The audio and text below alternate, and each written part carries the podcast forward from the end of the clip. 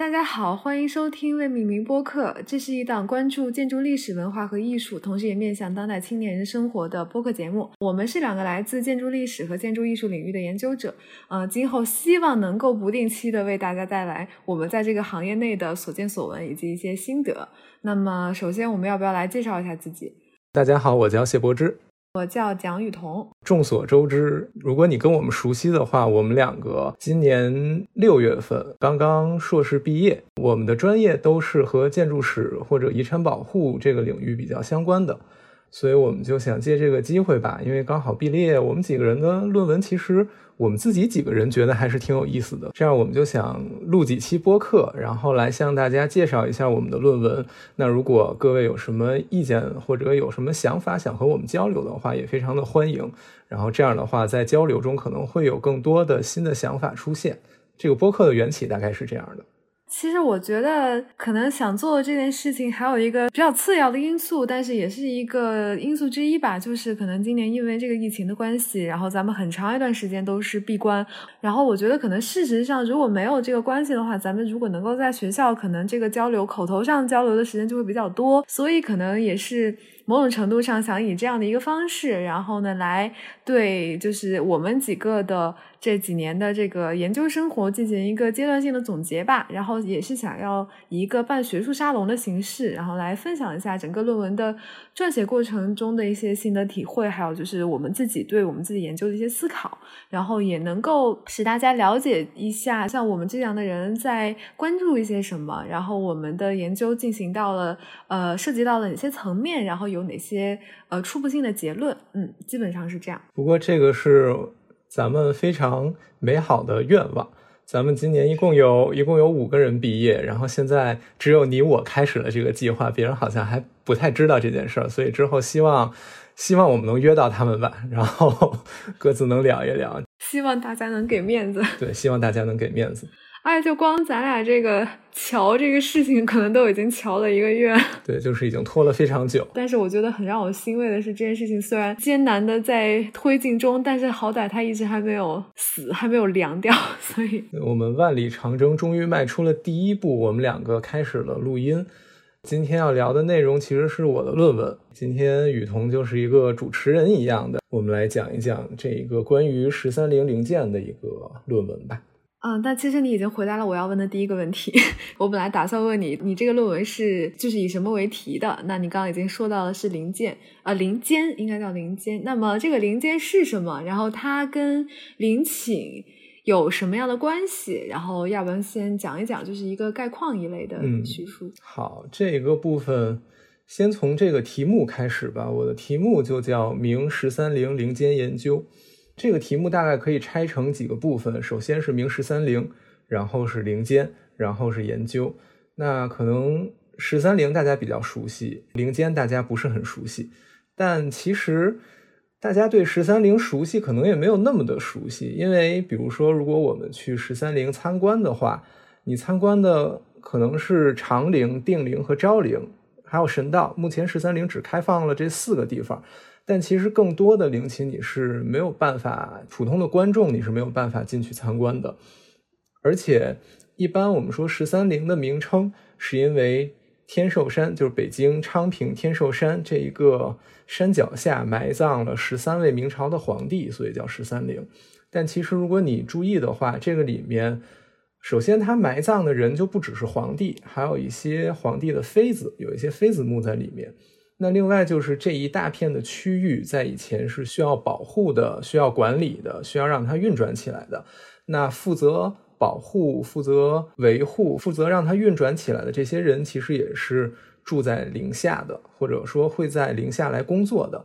那这些部分的建筑或者遗址，其实并不在一般人的认知范围之内。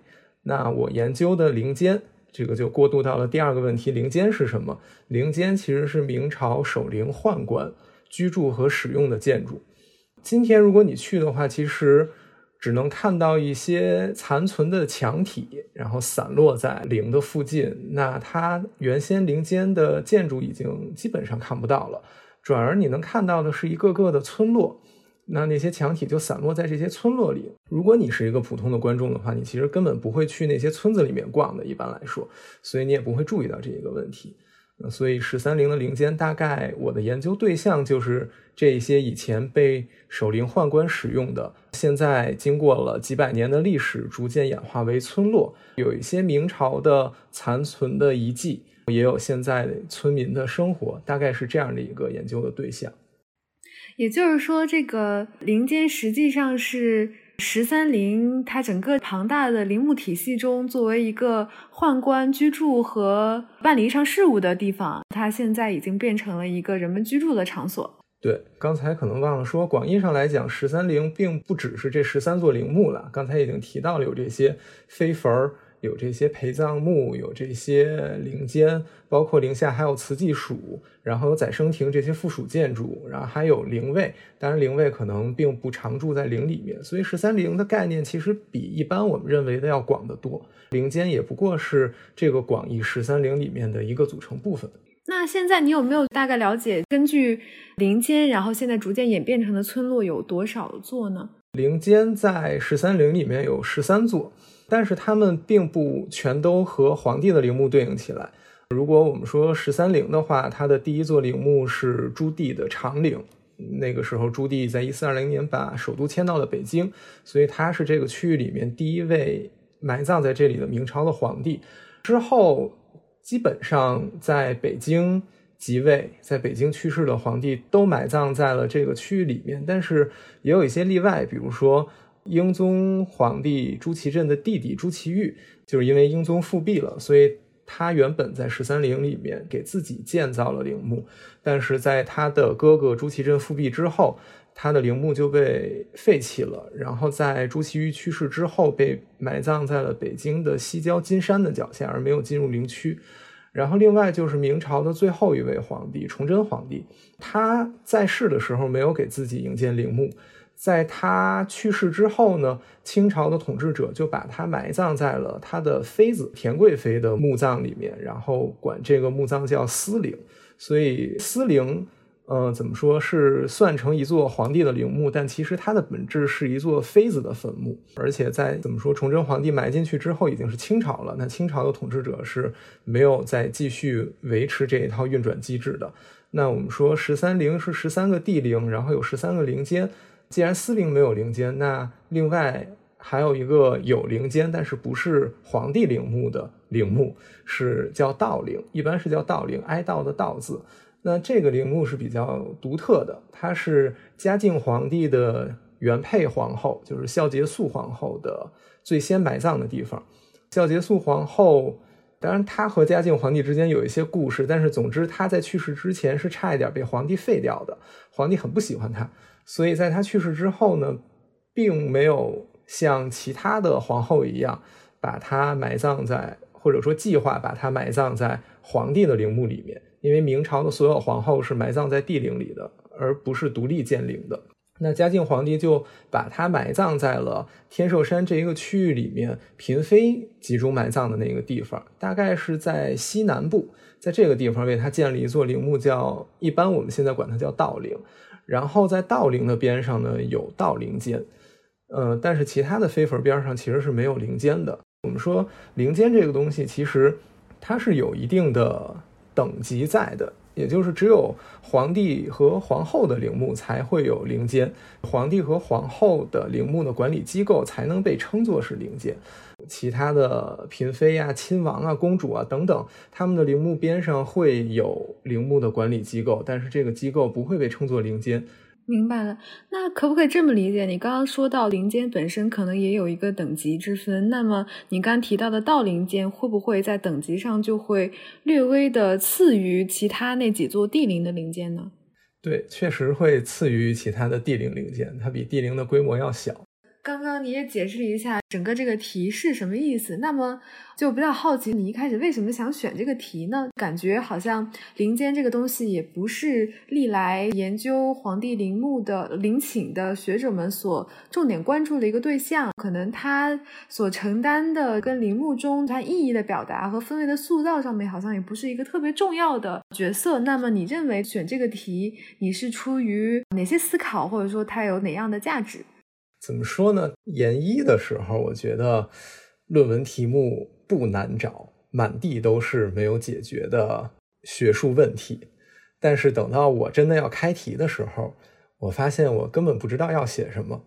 因为一方面你了解到的信息其实是比较有限的嘛，那可能你之前觉得这个问题是一个问题，但是当你比较专注的去了解这个领域之后，这个问题可能就。不是一个问题，它可能会有一些解释，或者这个问题是一个问题，但是你没有办法用一年半的时间把它在一个硕士论文的篇幅里面把它解决出来。嗯，所以选题的话，你既面临这个问题要有意义，然后同时你又要考虑这个问题它可以在一个硕士论文的篇幅里面完成。那所以当时我就不知道我要写什么了。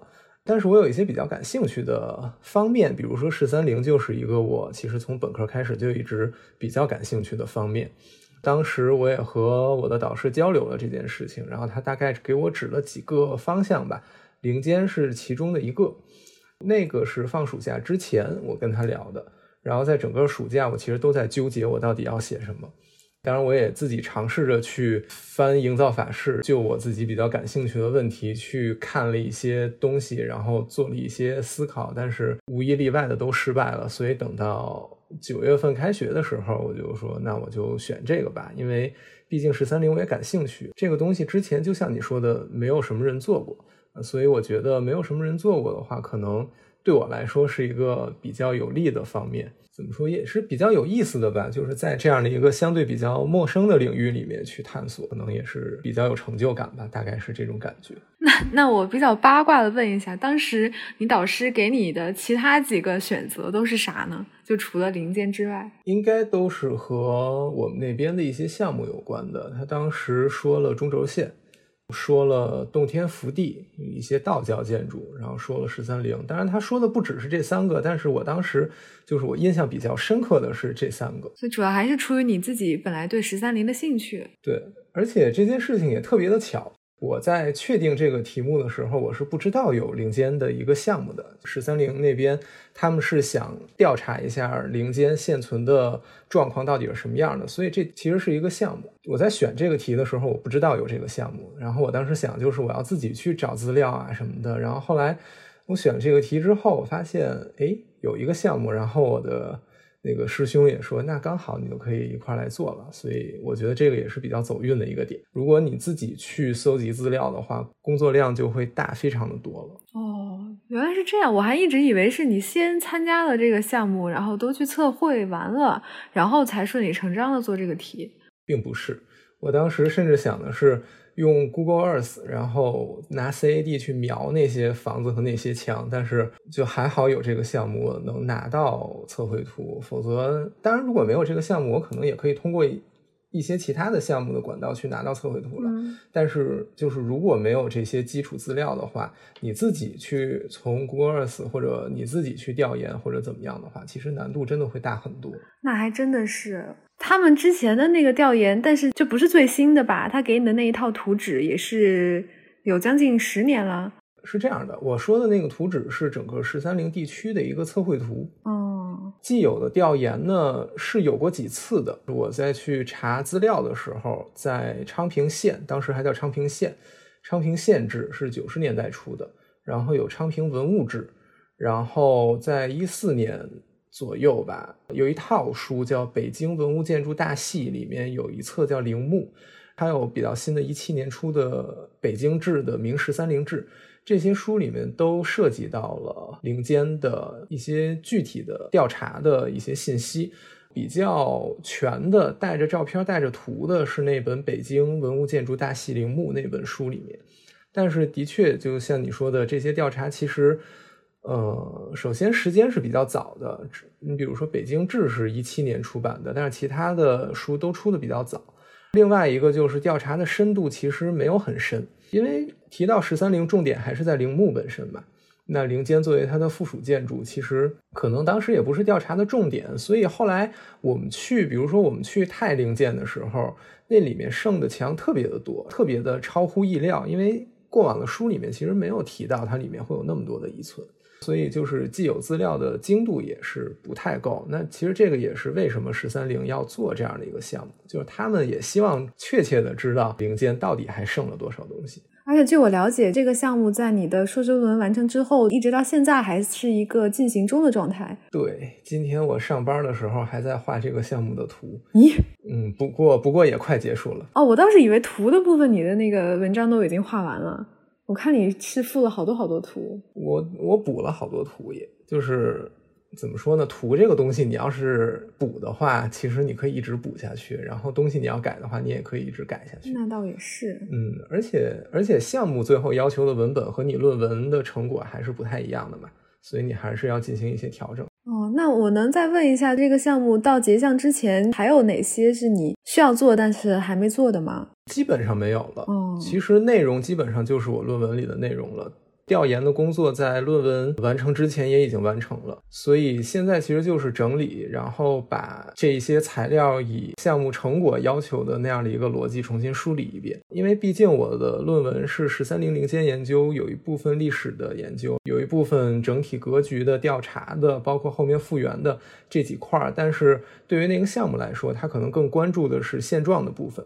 所以我那篇论文放到附录里的内容，其实是这个调查报告里面最重要的内容。嗯，所以会根据这个现状再补一些图，为的是把这些信息表达的更清楚一点。我明白了，就感觉这还是一个挺繁琐的资料整理的工作，而且一共有这么多座，虽然可能遗存上并不多了，但是它多少还是有。然后，尤其是像记录这种墙体的话，它可能这种尺寸性的信息会特别多、特别杂。对你，你得把它表示清楚嘛，要不然你这个东西你自己看得明白，然后你交给别人，别人看不明白，其实也没什么用。那就是刚刚主要还是大家大致了解了一下你这个论文的选题，它的整个一个背景，然后还有你跟它之间的关系。那么我们现在还是回到这个题目本身。刚刚也是简要的说了一下，就是林间这个东西是啥。那么林间这个概念在历史上是怎么产生的？包括它如果是一个陵墓的附属机构，那么早期没有林间的时候，它的陵墓管理机构是一个怎样的存在？能不能给大家稍微的讲一讲？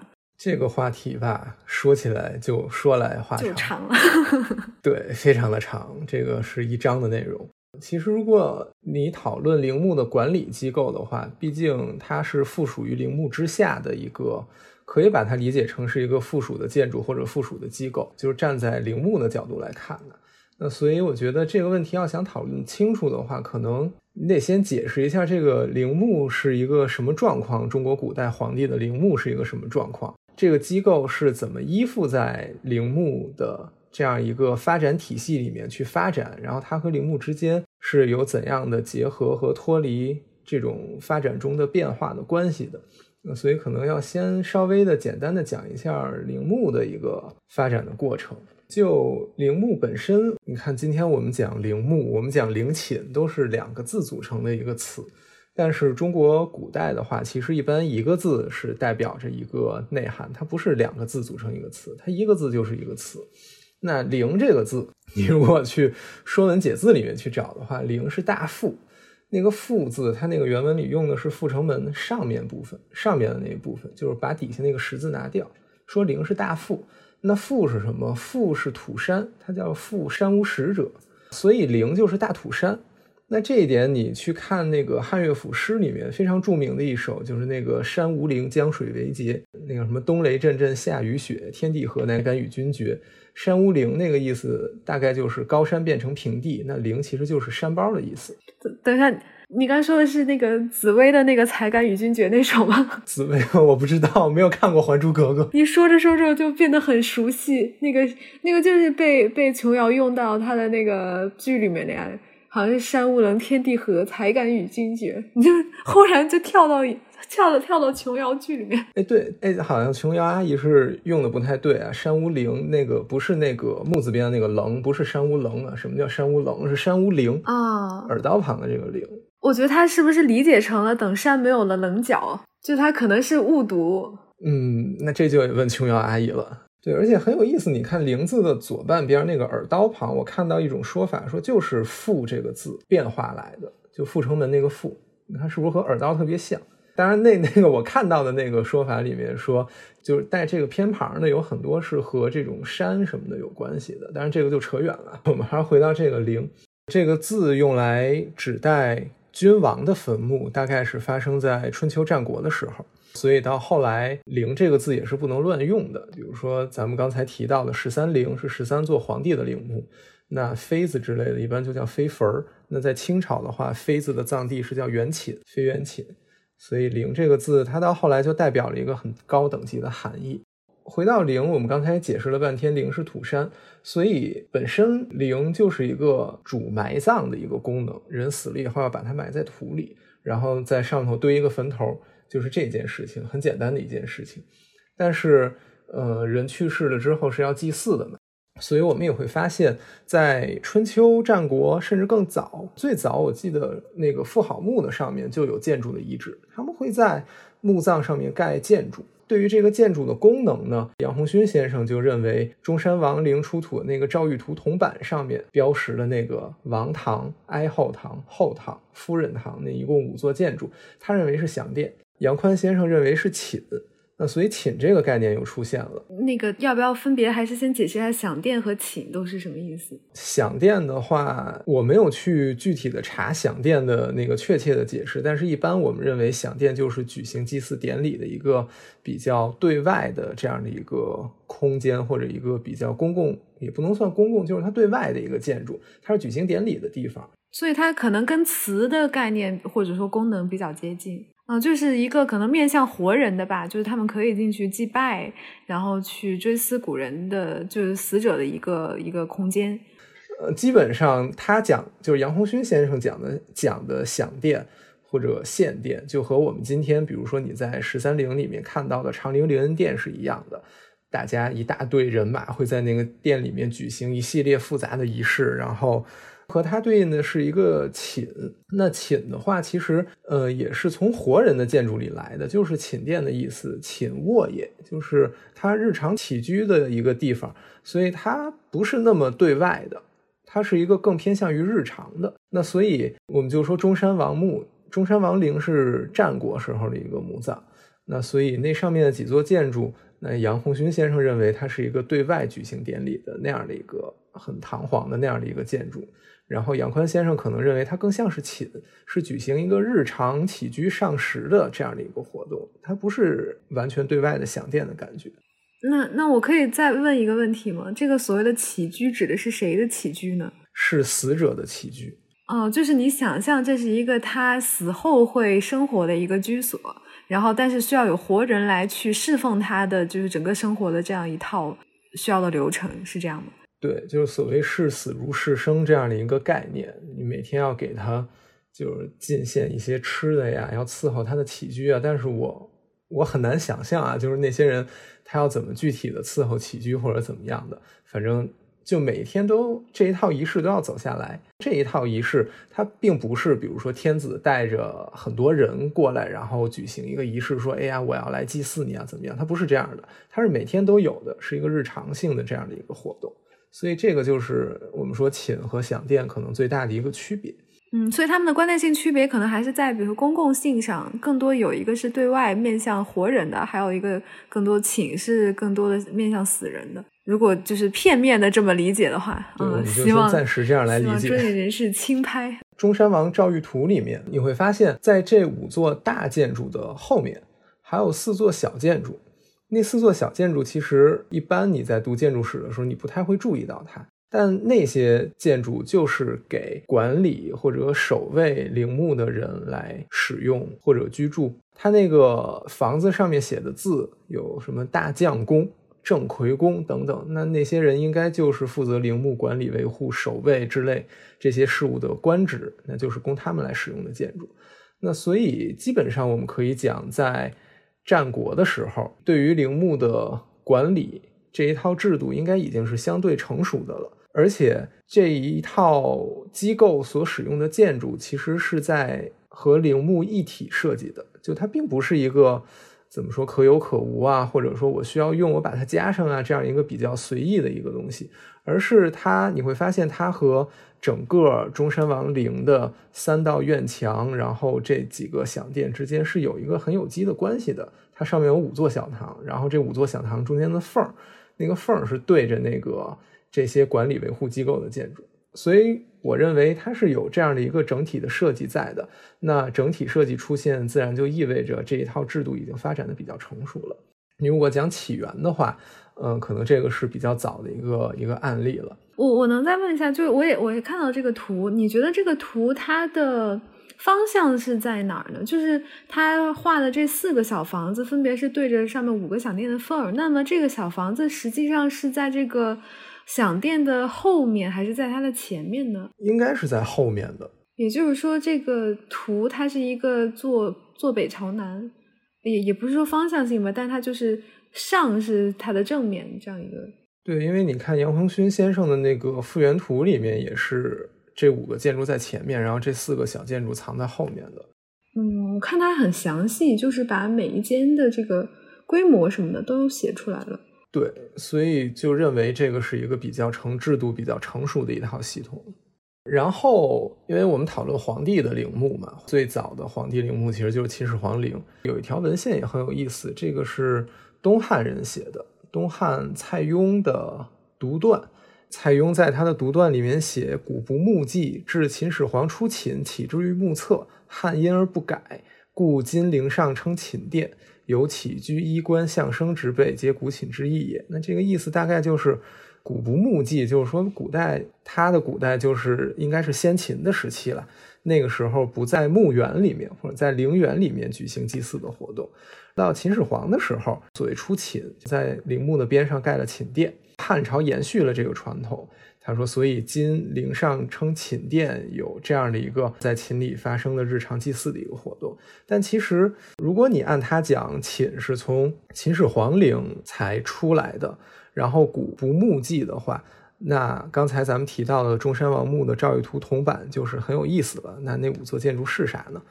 所以可能因为这一件事情的发展总是从简单到复杂的嘛，它不可能是。”比如说到秦始皇陵的时候，突然它空降了一套全新的、很完善的制度，这个应该是不可能的。所以应该就是从先秦的时候一点一点发展出的一套制度，只不过在秦始皇的时候把它更明确和规范化了，导致了蔡邕这一篇文章他这样去写。在今天，秦始皇陵大家应该都很熟悉了。我们常去的兵马俑其实是它的一个陪葬的一个从葬坑。它的陵墓本身是一个像一座山一样的那样的一个封土堆。在这个封土堆的西北侧，发现了一组规模很大的建筑。那考古学家就认为这组建筑就是秦始皇陵里面的寝，就和蔡邕里面说的“起之于目测”是符合的。在这个寝的边上，在考古工作里面又发现了一些建筑群吧，可能没有那么大型，但是它是建筑群。在这里面出土了很多的陶器，然后这个陶器上会写“骊山寺观”之类的这个字。骊山秦始皇陵就叫它在骊山嘛，它就叫骊山园。寺寺其实就是食物的食，这个字当动词它就念寺了。那这个意思就是他负责秦始皇陵里面日常饮食的这样的一个官职。那这些刻有“骊山四观”之类的文字的这些陶器出土的位置，那就应该是这些机构原本所在的位置。所以，我们说陵墓的管理机构，其实在秦始皇陵里面，我们看到它是和秦始皇陵里的寝的关系是很密切的。这一点其实也很好理解，因为我们刚才讲，他每天都要进行那样一套的祭祀的流程，显然这些人离寝近一点也是方便他的工作。大概是这样的一个一个意思，你有什么问题吗？我其实是有一个问题，就是就秦始皇陵的这个一个管理机构，它实际上是位于寝殿的附近，那么它整体它是被圈在这个陵墓的大的范围之内的吧，就是它外面有没有一个墙之类的遗址的发掘，它跟主要的主陵之间的关系，它是一个疏离的关系，还是一个更加紧密的，就是在一个更大的界域里面的这样一个关系呢？相对来讲还是比较紧密的。你有图的话最好，如果没有图的话，你可以想象秦始皇陵它是有两圈墙的，它那个陵墓本身是一个正方形的平面，就是那座山是一个正方形的山。但是它那个墙是一个竖向的长方形，这个山呢是在长方形靠下的位置，所以那两圈墙大概就是这样的，里面一圈墙，北半部分相当于是怎么说空地或者什么之类的，然后墓葬的封土是在靠南的部分，这是里面那一圈长方形，然后外面。又环绕它，又有一圈长方形。刚才讲的寝殿呢，其实是在里面的这一圈墙，在这一圈墙里面，所以它是和封土是离得很近的。它和封土之间并没有隔着其他的墙或者什么东西，它是在封土的北侧靠西的，靠西的这样的一个位置。所以两个就是封土和寝之间的关系还是比较密切的。嗯，感觉就是这几个部分，他们各自的独立性不是很强，但是他们共同形成了一个很。有机，然后很完整的这样一个整体的体系。对，事实上，如果你看，比如说晚一点的，嗯，西汉阳陵，你会发现它那一个陵园，所谓陵园就是那一圈墙，那一圈墙里面只有封土，封土是正方形的，墙也是正方形的，然后四面开门，是一个特别怎么说，特别漂亮的一个规整，很规整，对，很规整的一个格局。但是你看秦始皇陵。嗯，首先它那个平面就不是一个正方形。如果你是一个 有强迫症的建筑师的话，你肯定觉得很奇怪了。它的封土又不在中央，然后它那个内墙，我们刚才讲，它里面的那一圈墙里面又用两道墙隔出来了一个空间，就是它整个还不是一个很完善的、很完整的、很理想化的一个平面的格局。事实上，直到汉代的时候，这些事情才把它理顺。我们刚才讲的陵，那个以封土为主的陵，和这个以日常上事为功能的这个建筑，这个寝陵和寝之间的关系，在汉朝才被理顺的。其实某种程度上来讲，好像秦代的那个更多像一个功能主导的。一个规划，然后到了汉代更重视它整体就是呈现出来的形象，然后它是不是一个正方正的呀？然后它是不是对称的呀？可是好像在秦代，就是我需要把这些这些东西、这些功能模块丢进去，然后它在外面再画一个墙，把这些东西全都规整在一起那种感觉。但好像是不是兵马俑的那个坑却是离这个陵本身还是有一定距离，就他们之间的关系反而是一个相对比较疏离的状态。对我印象里，兵马俑是在首先，兵马俑是在那个封土的东边的。秦朝的秦汉的墓葬，它不是坐北朝南的，它是坐西朝东的。这个是和后来不太一样的一件事儿。尤其是秦始皇陵，它是朝东的。那兵马俑在它的相当于在它的前面，是一个一个先遣部队啊，或者什么的，对守卫的这样的一个感觉的。它的位置。我不太记得它是在内外圈墙的哪个部分了，反正的确是不像这个寝和它的关系那么的紧密。不过你刚才提到的一个功能主义或者怎么样的，我觉得可能有一点复杂了。我自己的理解就是，这一个事物刚诞生的时候肯定是比较简单的，当然可能也的确是像你说的，是以功能为优先考量的，就是我需要这个东西，我先把它丢进来。之后，这个事情慢慢的长大、长复杂了，人们才会开始去梳理它、去整理它。所以我比较倾向于认为，秦始皇陵出现的这样的一种状态，是这套制度刚出现不完善，是一个比较原始的状态。在原始的时候，它其实是没有那么的理想化和模式化的，它就还是一个比较混杂，然后没有定型的状态。对对对，我的感觉是这样的。但是寝还有它的附属机构以及这个封土本身的这样一种紧密的关系，是不是也被汉代沿袭了下来呢？对，被汉代沿袭下来了。我们刚才在秦始皇陵里费了很多的口舌啊，但是无非就是这三件事情：一个是陵，一个是寝，一个是管理机构。这三个东西在秦朝其实它都是在一个围墙里面把它框起来的。在汉初的时候，其实也是这样的。在汉高帝的长陵，惠帝的什么陵，我给忘了那个名字了。它的寝依然是在陵园。如果我们用陵园这个词的话，它是在陵园里的。就是寝是在封土边上的，寝和封土一起被一圈墙给包起来，这一圈墙是它的一个陵园的边界。但是在汉阳陵以后，寝就从陵园里面脱离出来，和它的附属建筑一块组成了寝园，那就是和陵园相对的一组院落。它的位置是在陵园附近的，那也就是从汉阳陵以后，陵园的里面就只有封土，它是以封土为中心的一个没有什么人工建筑的一个状态。中央是一个方形的封土，外面是方形的墙，然后开四个门，是这样的一个集中式的平面。然后寝。这个很宏大的一个建筑和它边上的一些附属建筑，就从陵园里面出来，变成一个寝园，自己形成了一个院落。它和陵园的关系也比较紧密。比如说，在考古比较明确的汉宣帝的杜陵里面，我们会看到寝园就贴着陵园的墙，就这样盖出来了。它的位置就是在陵园的东南侧，贴着南墙。这个院子里面靠西的部分是寝殿，靠东有便殿，然后其他的建筑群，现在我们认为就是陵墓的管理机构。所以，我们说汉朝是继承了秦朝的一个陵墓制度，把它更加的发展和完善了。那这样的话，陵园、寝园，我们就可以来把它认为是两个东西来进行讨论了。那这个是西汉的一个情况。所以实际上，这样陵寝一体的格局，实际上也并没有存在太长的时间。在汉代，其实已经就是出现了这样一个分离的状况。这样一个格局是之后一直被沿袭下来的。这样一个一格局基本上被延续下来，一直到宋代，基本上是这样的，就是以封土为核心的院落是陵园。以寝殿为核心的院落叫寝园，但是这里面又有一些非常怎么说你很难摘清楚的一些概念，比如说在东汉的时候，他们开始在封土的前面，就是在陵园里面举行一些典礼了。在这个时候，封土的前面出现了建筑。我们刚才讲西汉的陵园是很干净的，只是以封土为核心的，它是没有什么人工建筑的。但是从东汉开始，封土的前头开始盖建筑了，那那个建筑被称为寝殿。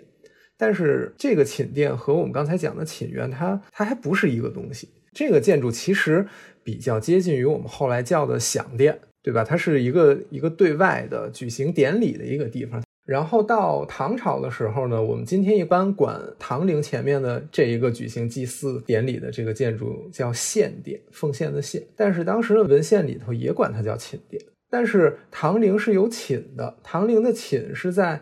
因为我们说唐代，我们这一下从汉代跳到了唐代啊。因为，呃，三国两晋南北朝的时候是一个比较混乱和割据的一个时期。一方面，当时割据政权的能力有限，它盖不出像两汉那么宏伟和壮观的陵墓。另外，因为当时战乱是很频繁的，所以陵墓不愿意盖得非常的奢华。那直到隋唐的时候，这个整个国家统一了之后，政权的力量强大了之后，他们才有能力去盖那么宏大的陵寝。唐朝的陵墓呢，和以前的都不一样，绝大多数的唐陵都是因山为陵的，它是在半山腰上开凿出墓室，整座山是它的封土，所以那个气势一下就出来了。他们会在山的前面建造这一座举行祭祀典礼用的献殿，我们今天叫献殿，他们当时叫寝殿。然后呢，会在山下，就是离这个封土、离这个献殿有一定的距离，还挺远的，在山下去建他的寝宫，就是我们刚才提到的西汉的寝园。在唐朝的时候，它叫夏宫，因为它在山脚的下面，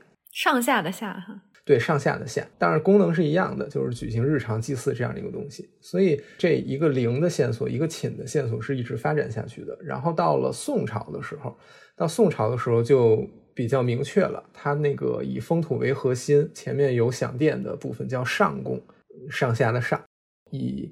寝殿为核心，然后附属一堆的。如果你去看宋朝事实，这李攸南宋人写的北宋陵墓的一个状况。如果你看这本书里面，它记载的北宋皇陵的下宫里面有什么斋殿，然后有洗衣服用的院子，然后有厨房。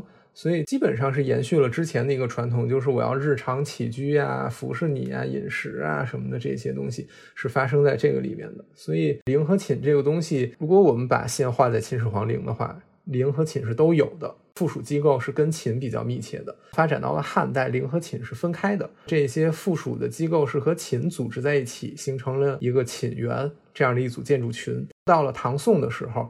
他们就沿着汉代的这条线索继续发展下去，只不过这个时候寝园改了名字叫夏宫，原先的陵园叫上宫。但是它们的本质是一样的。上宫陵园是以封土为核心的，尽管东汉以后它在封土前面建了享殿，但是它依然是以封土为核心的，因为那个享殿它没有形成一组建筑群，它只不过是在封土的前面孤零零的一栋建筑。而且如果你从平面上来看，从西汉开始，陵园的平面就是一个正方形，然后是四面开门。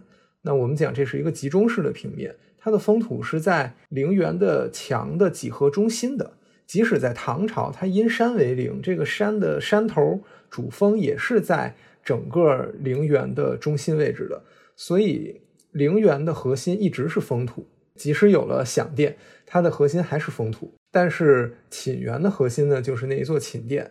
它是一组建筑群，它不涉及到封土的问题，它带着这些服务它的这些附属建筑，形成了这样的一组建筑群。所以简单来理解，实际上是我们现在所知道的实物遗存里面，从秦始皇陵开始，陵和寝这两个各自独立但是又有机联系的这样概念就已经同时出现了。到了汉代，这两个代表着不同功能的概念开始从建筑平面上分开，变成了相对独立的陵和寝的两个各自的园区，一直沿着这条脉络发展下来。他们两个在同样一个陵墓里面或者陵寝里面，然后就各自又发展出了一些各式各样的机构，然后他们的功能也在不断的丰富。可是这两个大的功能板块之后，就一直是作为两个相对独立的园区来存在的。虽然他们可能各自有不同的名字，然后可能有一些在陵里面，它可能还借用了一些寝的这个概念的名称，但是他们两个作为两个独立的功能模块，还是一直是有一个各自分开的这样一个状态。对，嗯，我们刚才把一切的线都画到了宋代，对，继续往下说，还有很多，因为在明代的时候，一切都变了，嗯，而且就是这个事情，我当时写论文的时候，我没想去写这些事儿，说实话，我就是想捋一下明朝以前的这个管理机构到底是怎么回事儿，就差不多就得了。但是后来我发现，我不捋这个陵和寝之间的关系，我讲不清楚这个管理机构它是怎么一步一步到明朝它独立出来的，所以这这就很烦。但其实我觉得这样也挺好的，就是由一个话题，然后又能涵盖到很多。我们今天解释起陵和寝很费劲的一个原因，应该也是因为从明朝开始这一套制度就变了。所以我们可能更熟悉的就是陵本身，因为寝在明朝被废掉了，明朝和清朝的皇陵里面都没有寝这样的一组建筑，所以可能对于反正至少对于我来说，在我真正研究陵墓啊、陵寝啊这个东西之前，我知道有寝这个东西，但是我一直不知道寝这个东西它是一个什么形态，它是一个什么状态，它到底是一个什么东西。因为我们能比较方便去看的，比如说明十三陵、清东西陵都没有寝，有寝的那些陵墓，比如说汉朝的、宋朝的陵墓，它的寝也在地面上基本上没有任何的遗迹了，因为它是一组建筑群嘛。你像陵的话，它是一个封土堆，那它是比较容易保存下来的，即使风吹日晒什么的也没有关系，它很大。但是寝就不一样了，它是木结构的建筑，所以一旦失去了政府的维护之后，它很容易就坏掉了。所以现在寝基本上没有什么东西留下来，所以我们看到的，我们思想里面认识到的古代的陵墓啊、皇陵啊这些东西，其实都是陵，而对于寝的理解是比较少的。那为什么明代会存在这样一个突变呢？啊，这是你接下来继续要说的吗？对，这是我接下来继续要说的，就是这一切就这件事儿是朱元璋干的。呃，我没有具体的去研究他为什么这么干。就是我现在只能抛出一个结果和我自己非常初步的一些一些想法。结果就是明朝他建陵，就是朱元璋作为明朝第一个皇帝，他在修建明朝的皇帝陵墓，来建立明朝的皇帝陵墓制度的时候，也经过了一系列的演进和变化，并不是说突然一下就变成现在我们看到的那个状态。呃，明政府以皇帝陵墓的标准建立的。最早的陵墓是皇陵，就是皇帝的皇，是朱元璋父母的陵墓。但说是他们的陵墓，其实就是在他们埋葬的那个地方重新修了一下这些建筑。在皇陵里面是有寝的，我们去看皇陵的文献，在《明中都志》里面是有记载寝殿的，但是那个。寝它并没有和陵园分开，独立成一个寝园。它其实是在怎么说？如果我们把皇陵理解成一个陵园的话，这个皇陵它有三道围墙，寝宫并不是脱离在这三道围墙之外的。而是在第二道，就是中间的那一道和最外面的那一道土墙中间。它在一个夹层里。对我印象里是在那个位置的。而且很有意思的一点，我们刚才说，从汉代到宋代，陵园始终是以封土堆为核心。但是在明皇陵里面，它不是以封土堆为核心的，它是以建筑群为核心的。我们刚才提到皇陵的三重城墙，最外面一圈是土城，中间一圈是砖城，然后里面一圈是就跟北京的皇城城墙一样，是那样的一个构造。那在核心，就是在中间的那一道墙里面的，其实是它祭祀的享殿和配殿，而不是封土。封土呢是在第二道。砖城里面，在最里面的这一组建筑群之外的，相当于你可以理解，它的核心是一组建筑群，这组建筑群被一圈墙包了起来。封土是在这组建筑群以北的，以这一组建筑群为核心，把封土包进去，建立一圈砖城。那它的核心已经从封土堆转变成了祭祀用的享殿。这个转变的发生，可能和南宋的帝陵是有关的。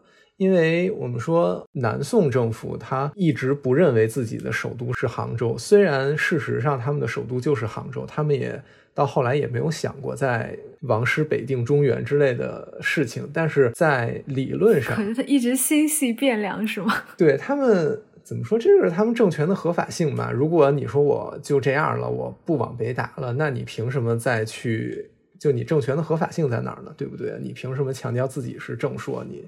然后你是一个有合法性的政府的，所以他们口头上一直说我们要打回去，我们要回到那个汴梁。然后我们回到汴梁之后，我们要把我们的死掉的皇帝再迁回北宋的皇陵里面去，象征着我们回归到了正统的部分。所以南宋的皇陵它不叫陵，它叫存宫，就是说我这些皇帝是暂错在这个里头的，我是临时放在这儿的，我不是永远放在这儿的。所以它的那个陵墓都带有一些临时的性质。比如说郭代恒老师他们编的五卷本的第三卷吧，里面会比较多的一些复原工作，去复原了南宋帝陵的一个情况。首先规模很小，其次建筑等级比较低，这一点和南宋宫殿也是一样的。为了表示我这个不是真正的首都，只是我临时在这儿。那另外一点就是，它的埋葬不是永久性的埋葬，它的陵墓其实是一座建筑。这一座建筑呢，你可以想象，前面横着的那一个建筑是它的享殿，后面出了一个纵向的抱厦，这个抱厦其实是覆盖了一个一个怎么说，一个池子。就是用石头在地下砌出来的一个池子，棺椁就是放在这个池子里头的，所以它并不是说就是像以前一样哦，埋在地下，我上面再起封土怎么样？它没有，它是放在一个房子里面，然后放在地上的一个坑里的，然后它的目的就是以后我回到汴梁之后，我能很方便的把这些棺椁取出来再运回去。所以是这样的一个状态。等一下，那个、那个、那个棺椁是直接泡在水里的吗？不，不是泡的，不，我说池子不不是没有水，没有水，就是一个就是就是用砖砌出来的那样的一个一个坑。那它上面还是没有覆盖封土，就是你可以直接看到封那个棺椁吗？它的上头可能应该是盖着东西的，就是你不会直接看见棺椁，那个感觉就和今天中山陵可能比较像。中山陵，你到它那个。纪念大厅里面，后面孙中山的棺椁是在地下的，但是人可以环绕着在地面上环绕这个棺椁进行瞻仰。那只不过南宋的时候，你并不会直接瞻仰到棺椁，它的表面是盖着石板的，但是它也是在一栋建筑里，而不是像比如说明朝和清朝一样是盖在地下的地宫，然后上面有封土堆。并不是那样的，嗯，所以说它整体还是一个比较临时的概念。对，所以为什么费了这么多口舌去解释南宋的皇陵呢？因为在这个时候，你发现它的核心已经从封土转变到了建筑。以前我的核心是封土，我的陵的主要的目的是埋葬，但是在南宋的这个时候，我的目的不是埋葬，我是把它暂错在这里，我把它暂时的放在这里，它是在我享殿的后抱厦里。那它的核心其实是享殿。对吧？它的核心不是后抱厦，不是放这个棺椁的所谓的灵，它没有灵，所以在南宋帝陵里面，它的核心已经完成了从封土堆向建筑的这样的一个转变。这个转变不是刻意的，它其实是当时政治历史环境的一个副产品。但是这件事情就这样发生了。那所以我会认为，明皇陵里面以建筑群为核心，以祭祀的建筑群为核心，然后封土在建筑群的北边，居于一个次要的地位。其实，在某种层面上来讲，是南宋帝陵的一个发展。但这个是我自己的一个观点啊，我并没有去论证这一件事情。所以我们会看到，尽管明朝朱元璋在修皇陵的时候，它的平面仍然采取了一个正方形的布局，它的封土依然是一个四棱台，但是这个封土的规模大大的缩小了，封土的地位也大大的被削弱了，然后整个陵墓的核心已经转向到了祭祀的建筑。它已经从一个集中式的平面开始出现了一个轴线式布局的这样的一个变化，这个变化已经发生了。然后这个寝已经从一个相对独立的部分变成了皇陵陵园的一个附属部分，它的地位已经不像两汉和唐宋那样是一个相对独立的地位，而是变成了一个有一点附属建筑的那样的一个感觉了。那这个是皇陵，朱元璋在盖他的孝陵的时候做了非常大的变化。首先，第一个变化就是裁撤掉了寝。那可能因为朱元璋自己的出身并不是贵族，所以从实用的角度来讲，我为什么要花那么多的钱，花那么多的人力和物力去做这样的一套一套一套东西？但这个可能是某某一个原因，这个我拍脑袋瞎说的一个原因了。当然，还有更多的原因，可能是和他们对于陵墓的认识是有关的。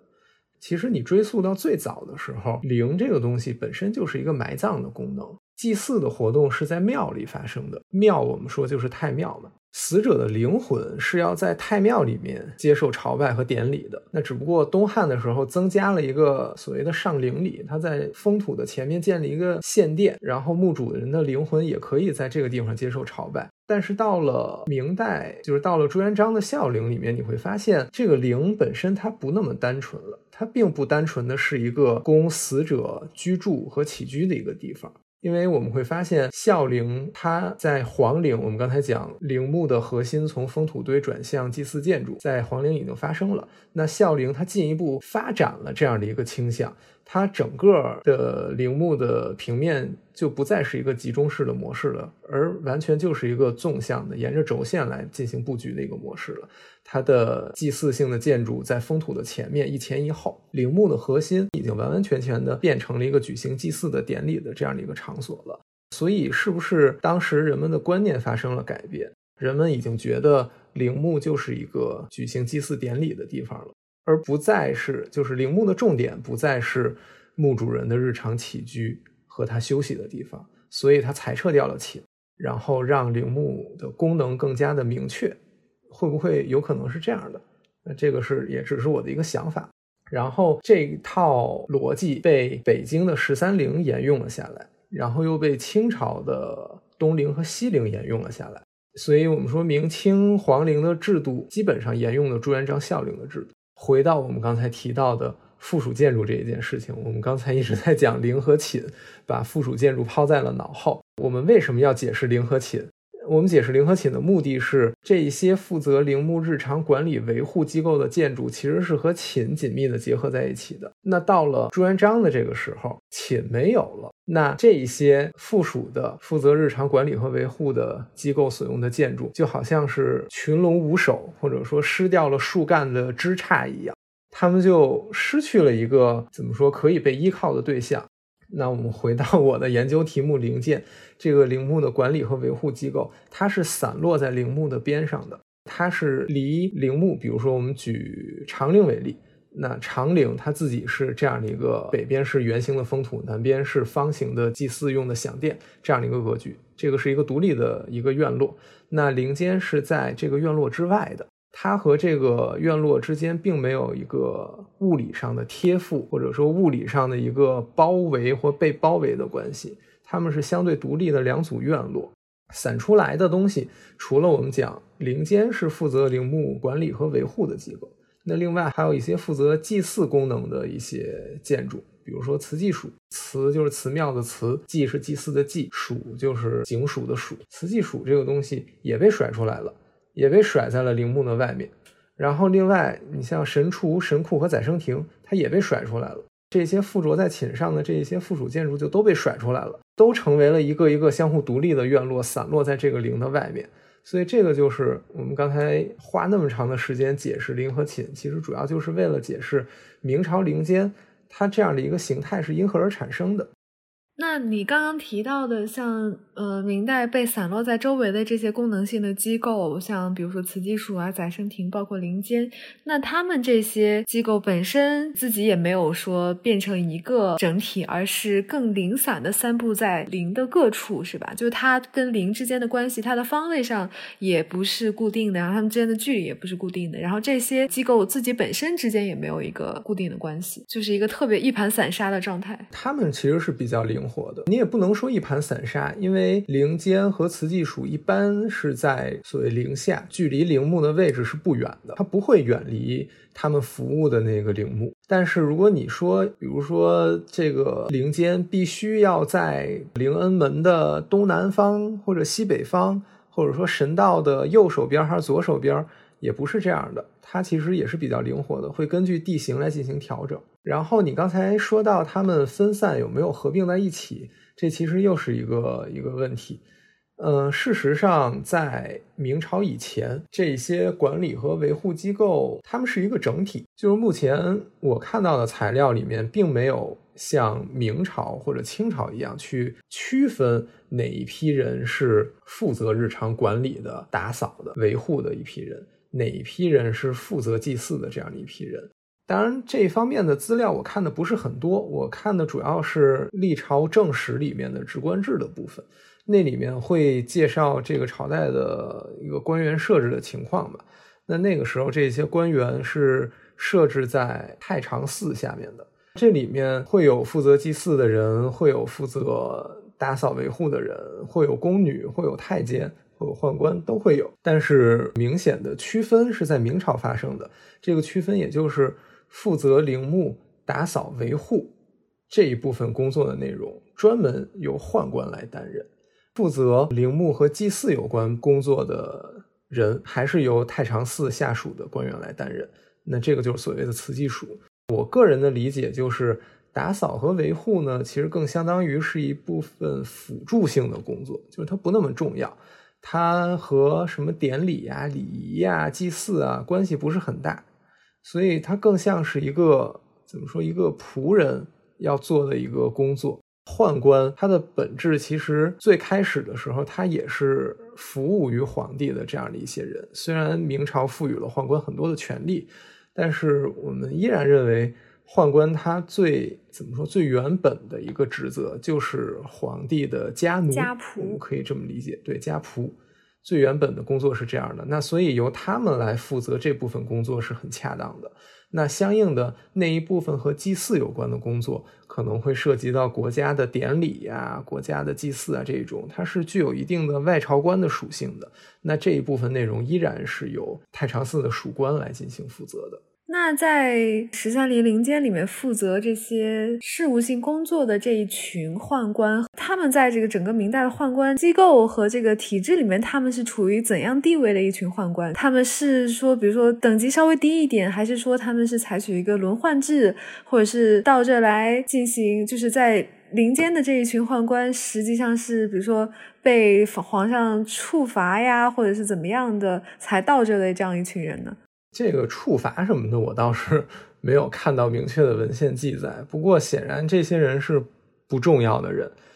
嗯，怎么说？你怎么说重要和不重要呢？重要的人显然都去玩政治了，对吧？我们看明朝的 宦官的研究，基本上是以司礼监为核心的。那司礼监是一群可以参与到外朝政治当中的一群人。那这群人显然是可以被认为是重要的人。那陵监他的本职工作是。打扫院落，掌管陵墓的钥匙，这个很重要。然后会种一些菜，对，所以 它你说重要，它也重要。但是你要说它它有多重要，它显然是没多重要。就是它已经无法再影响到就是现世的这个朝政了呀。对，就是你想啊，一个是让你去当官儿，然后让你去参与国家政务的决策。一个是让你跑到荒郊野地里头，天天扫地、看钥匙、看门，你选哪个？你肯定不选后面那个吧？你肯定选前面那个吧？所以灵间基本上就是这样的一个很边缘化的一个机构。对，就其实我之所以问问这个问题，就是也是感觉它跟汉代的那个灵异会不会有点像？就当时为了去隔绝一些人去接触真正的这个朝中之事，然后把他们相当于隔离到了朝野之外，然后呢给他们这样一个工作。来做，然后我是在联想说，会不会明代它的这个灵间的这样一个功能一部分，可能还有个隐含的含义，就是比如说把朝中的一些宦官，然后隔离到这里面，让他们只从事一些这种基础性的事务的工作。当然，这也只是我开脑洞了。你这样说完之后，我脑子里好像是有一些印象，就是就是会发配犯了罪的宦官去孝陵种菜，那意思就是你去孝陵看坟儿，然后种菜。是有这样的案例出现的，但是我我的印象里，这个不是一个常态，就是没有一个至少在制度层面没有规定说，嗯，你犯了错的宦官去看坟或者怎么样的。而且你刚才提到了灵异，其实灵监和灵异，我认为还是有着本质性的区别的，因为灵异的本质其实是城市，对吧？这个城市里面，当然他签了很多有权有势的人过来。号称他去看坟，但其实我不知道政府应该是不会给他们修建统一化的标准住宅的，政府也是不会去每个月给他们发看坟的俸禄的。他们的工作也并不是去看坟、种菜、掌管钥匙、扫地之类的。然后灵异本身是城市，它也并没有在一个所谓的禁地里面去限制人们的进出啊，或者怎么样的。但是灵间是不一样的，灵间这个机构你就可以理解成是一个政府机构，灵间里面的宦官都是政府的官员，然后灵间这些人所用的建筑呢，其实是政府为他们修的办公室和统一的住宅，他们的位置呢是在十三陵的这个陵区里面，十三陵陵区里面并不是谁都可以进的，它是一个被严格管理的一个部分。所以这两个东西本质上是不一样的。灵异是一个卫星城，那灵间呢更像是一个官署，所以我会认为灵间是官署。我我再开一个脑洞，我就忽然想起来，《甄嬛传》里面会不会你不是特了解吗？就好像他似乎有个镜头是哪个犯了错的妃子，直接就被皇上发配说去守灵，然后守三年灵啥的。就好像这的确是可以作为一个惩罚，是我记错了吗？是不是《甄嬛传》？好像是吧，反正是哪个宫斗剧。记错了，我为什么对这个片段毫无印象？而且 而且不要把宫斗剧当真。前几集呃是吧，但就是好像是前几集一个就是比较低阶的一个什么人，然后就直接去发发配守灵。Anyway，呃不重要不重要，继续说。守灵，你说到守灵这件事情，唐朝是有是要求。就是去世皇帝的妃嫔一定要去出家或者去守灵的，但是明朝是不这样的。明初的时候是要求他们殉葬，然后在正统以后呢，不要求他们殉葬之后，也不会要求他们去守灵。就是明朝守灵的人其实很单纯，就是一群宦官。嗯，这就是他们的工作。对，这是他们的工作。好，我们再回到这个主线剧情。主线剧情是啥来着？对，刚刚一直说到明代陵建中的宦官和整个官署机构中的这样一个地位。那么我们现在说到这个陵监的本体吧，在明代的陵监建筑，它有什么样的基本的特征和形制？它中间是不是有哪些固定的规律？它的一个格局是怎样的？来简要的介绍一下。各位好，这里是剪辑中的谢柏之。在雨桐问完这个问题之后，因为时间已经很晚了，所以我们就停止了第一次的录音。即便如此，这一次录音也已经有一个多小时了。但是在现在，我想补充一下上次录音里面没有提及的关于明代宦官机构的一些具体信息。首先，宦官和太监这两个词是不一样的。在明代，太监其实是一个官职，对应正四品，也就是说，并不是所有的宦官才能被称作太监。太监其实是明代十二监的首长，那相应的副首长是少监。这所谓的十二监呢，就相当于明代宦官的十二个部门，每一个部门在设计之初都有他各自要负责的主要职责。那我们比较熟悉的，比如说司礼监、上膳监、上衣监、御马监，他们都是十二监中的一个监。在这十二监里面，有一间叫做神宫监，神是神仙的神，宫是宫殿的宫，他负责的是太庙的洒扫还有维护工作。那说到这里，你一定就想到了我们提到的灵监。事实上，在明朝正式的官方文件里面，灵监的全称是某灵神宫监。比如说长陵有长陵神功监，县陵有县陵神功监，景陵有景陵神功监。陵监正是从神功监里面演化发展而来的。在朱元璋的时期，内府十二监里面有一间专门叫孝陵神功监，但是在永乐迁都之后，十二监里面就没有陵监了。陵监事实上是十二监之外的单独的一些机构，这一点其实我们应该在开始的时候就做一个介绍和说明，现在在最后补上。那么这一期节目大概就是关于陵监历史背景的一些介绍。下一期节目应该就是关于陵间建筑的一些讨论了。如果你感兴趣的话，欢迎继续收听。如果你对本期节目有任何的意见建议或者任何的想法，都欢迎来信与我们交流。我们的邮箱是未命名播客的全拼 at outlook dot com 我们的微信公众号也叫未命名播客，你可以搜索这五个字来关注我们。那么我们下期再见，拜拜。